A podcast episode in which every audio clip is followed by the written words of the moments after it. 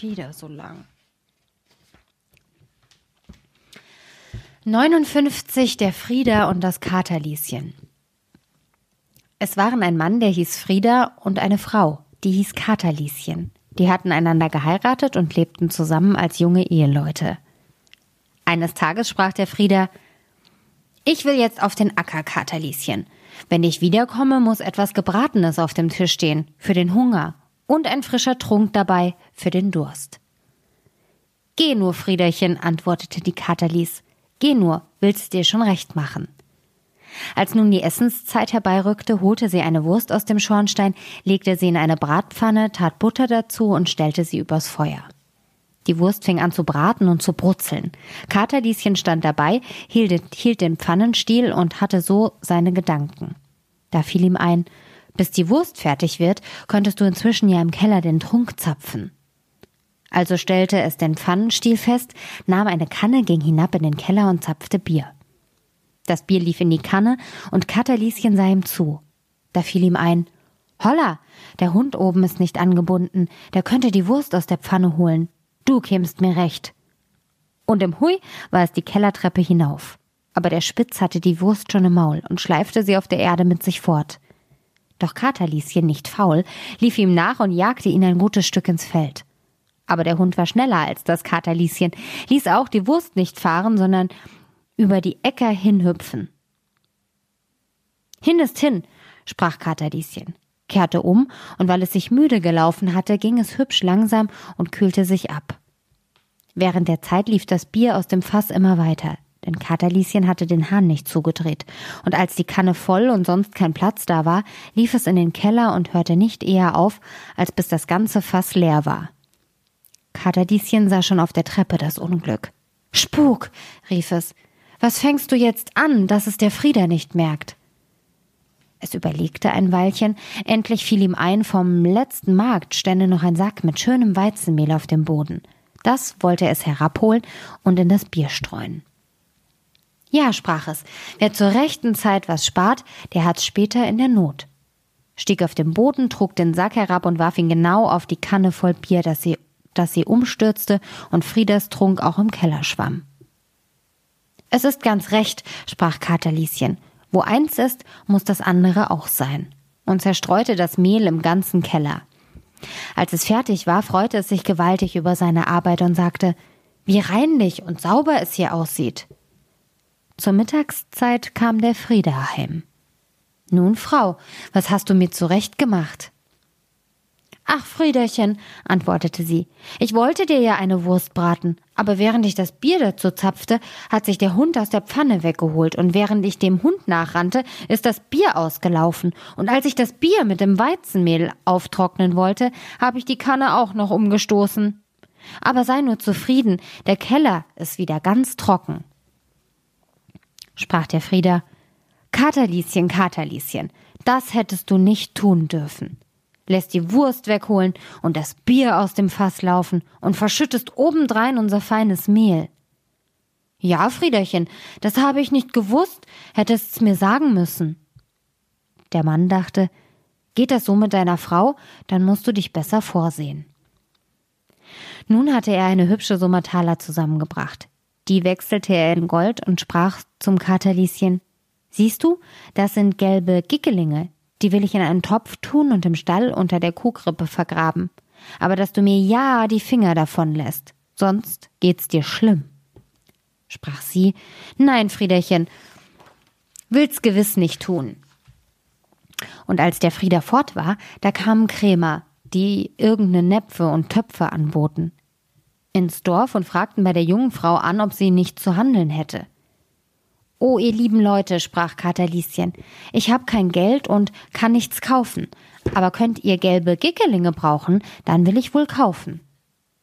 Gelbe Gickelinge, warum nicht? Lasst sie einmal sehen. Dann geht in den Stall und grabt unter der Kuhkrippe. Da werdet ihr die gelben Gickelinge finden, denn ich darf nicht rangehen. Die Spitzbuben gingen hin, gruben und fanden reines Gold. Da packten sie sie, liefen fort und ließen Töpfe und Näpfe im Haus stehen. Katerlieschen meinte, sie müsste das neue Geschirr auch brauchen. Weil nun in der Küche ohnehin keine Mangel daran war, schlug sie jedem Topf den Boden aus und steckte sie allesamt als Verzierung auf die Zaunpfähle links um das Haus herum. Als der Frieder kam und die neuen Verzierungen sah, sprach er Katerlieschen, was hast du gemacht? Hab's gekauft, Friederchen, für die gelben Gickelinge, die unter der Kuhkrippe steckten. Bin selber nicht drangegangen, die Krämer haben sich's herausgraben müssen. Ach, Frau, sprach der Frieder, was hast du gemacht? Das waren keine Gickelinge, es war reines Gold und unser ganzes Vermögen. Das hättest du nicht tun sollen.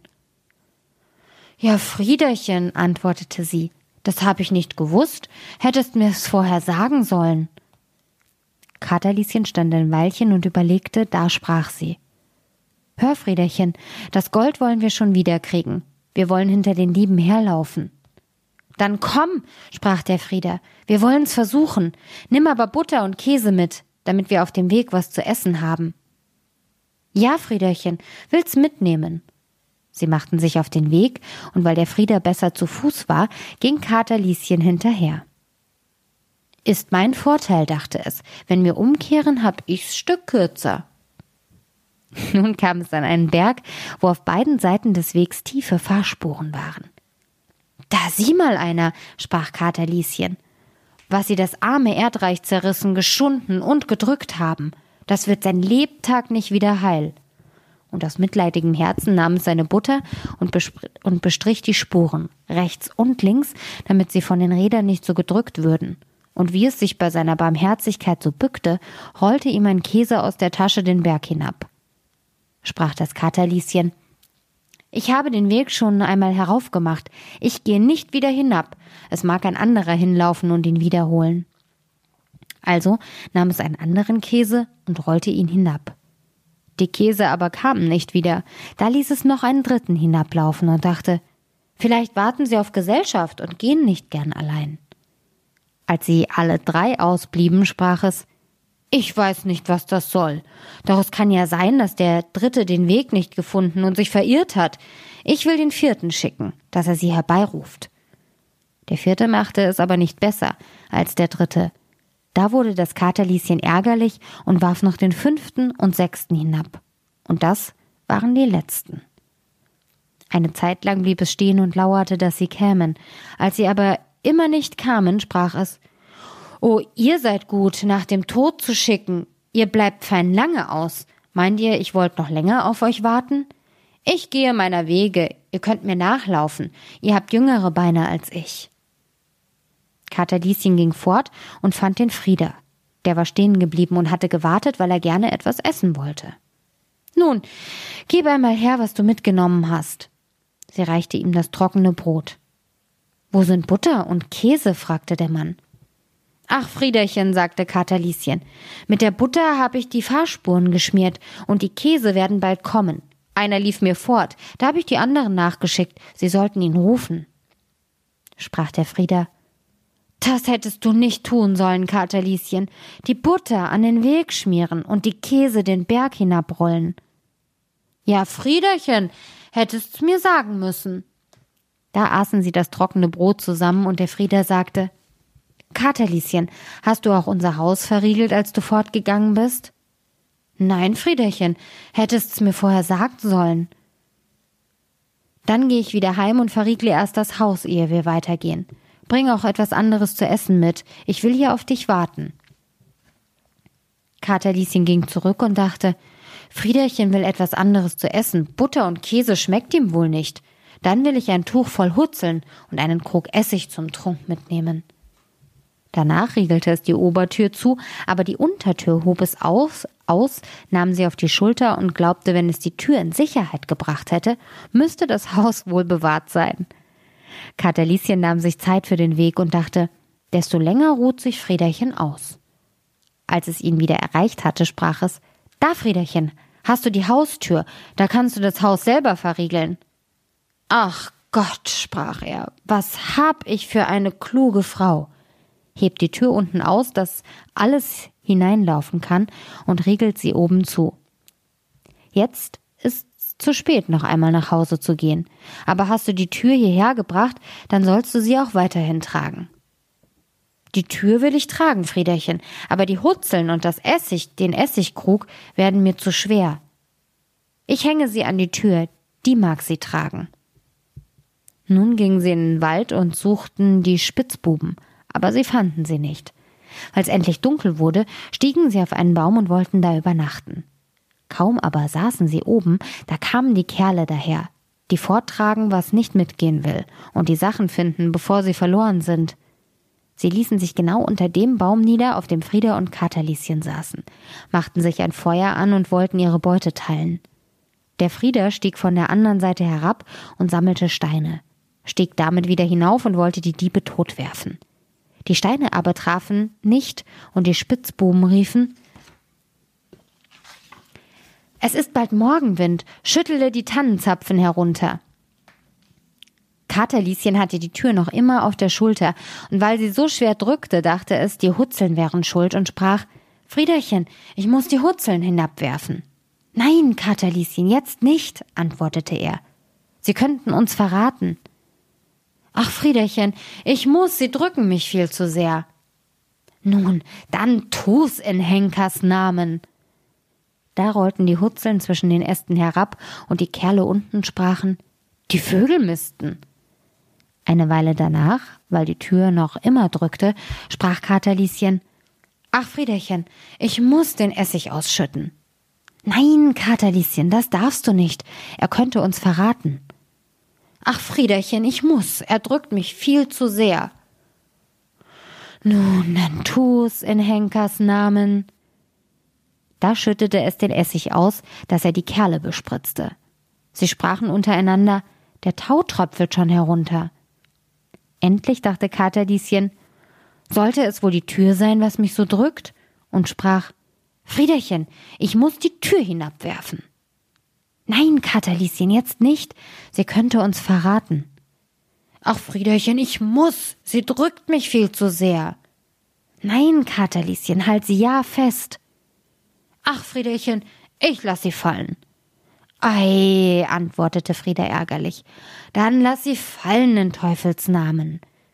Da fiel sie herunter mit großem Gepolter, und die Kerle unten riefen Der Teufel kommt vom Baum herab rissen aus und ließen alles im Stich.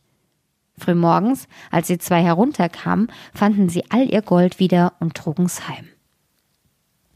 Als sie wieder zu Hause waren, sprach der Frieder Katerlieschen, nun musst du aber auch fleißig sein und arbeiten. Ja, Friederchen, will's schon tun, will aufs Feld gehen, Getreide schneiden. Als Katerlieschen auf dem Feld war, sprach's mit sich selbst Essig, ehe ich schneid, oder schlaf ich, ehe ich schneid. Hi, ich will erst essen.